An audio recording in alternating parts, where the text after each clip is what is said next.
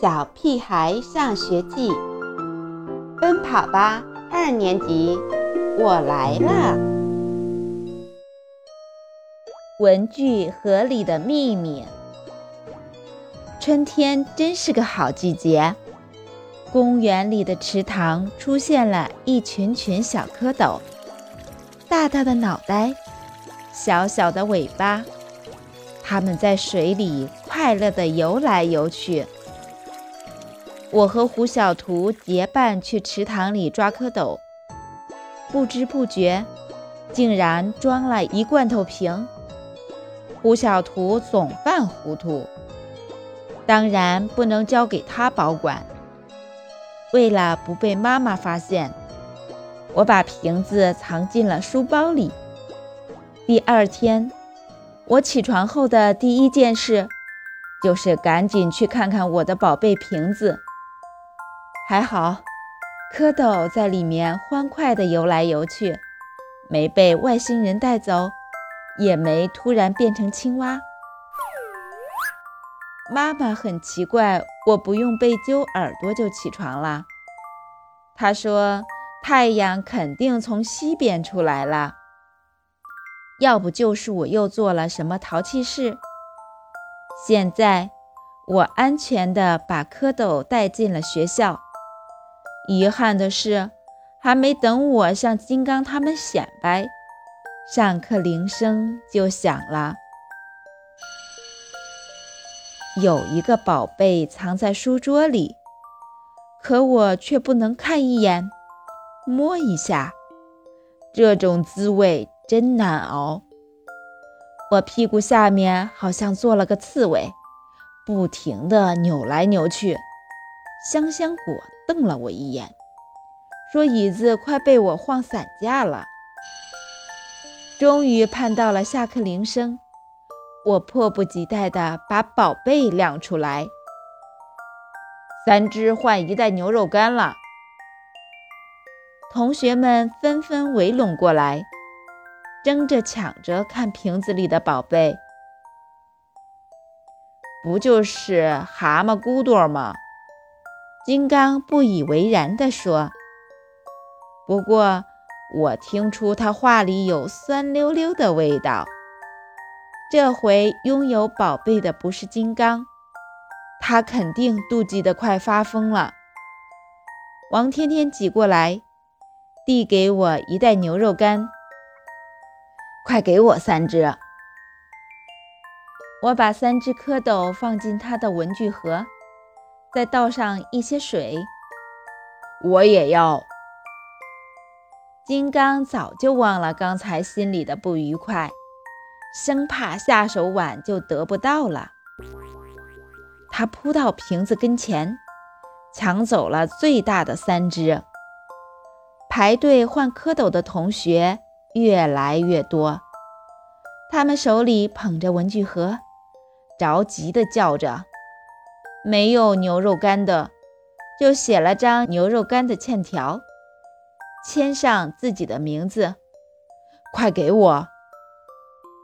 还有我的，给我留几只。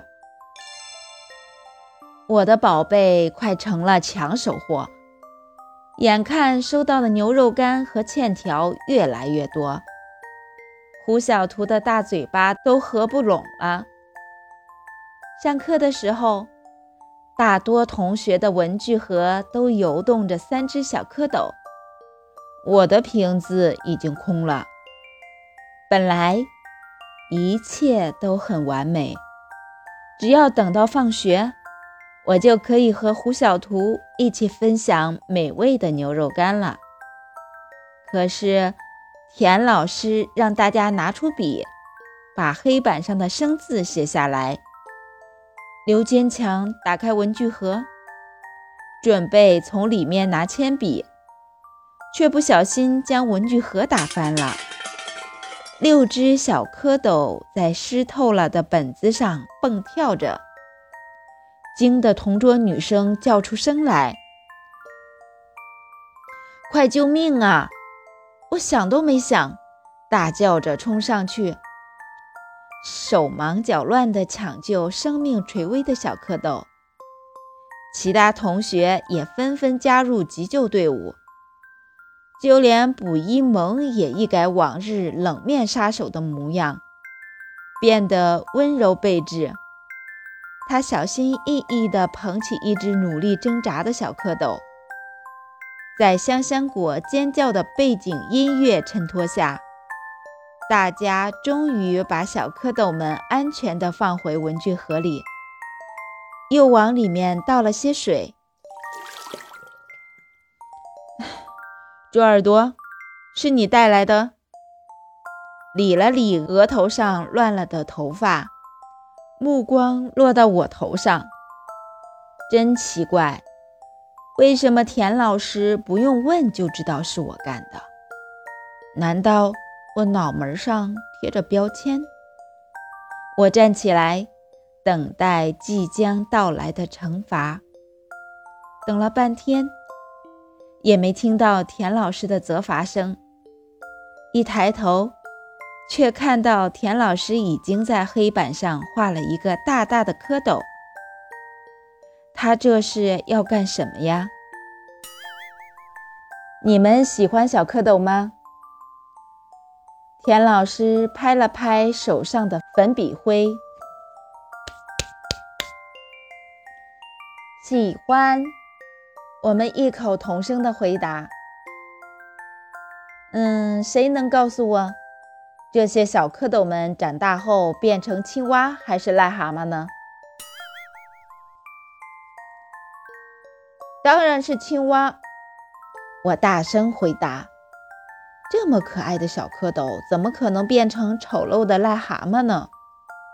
田老师摇了摇头：“这可不一定。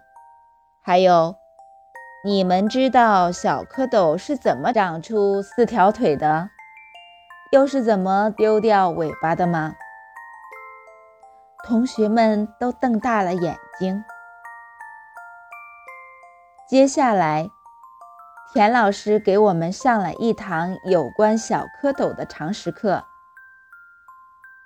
猪耳朵，田老师最后对我说：“既然是你把小蝌蚪们带来的，就罚你今天晚上写一篇关于小蝌蚪的作文吧。你能做到吗？”我点点头，这个惩罚还不错。比课后留校和站墙角要好一些。还有，田老师补充道：“你还要负责把这些小蝌蚪送回池塘。”那我们的牛肉干呢？金刚不甘心地问道。“当然要还给大家。”田老师的话让我的心情一下子掉到了谷底。那么多香喷喷的牛肉干啊！我只闻了闻味道，就消失不见了。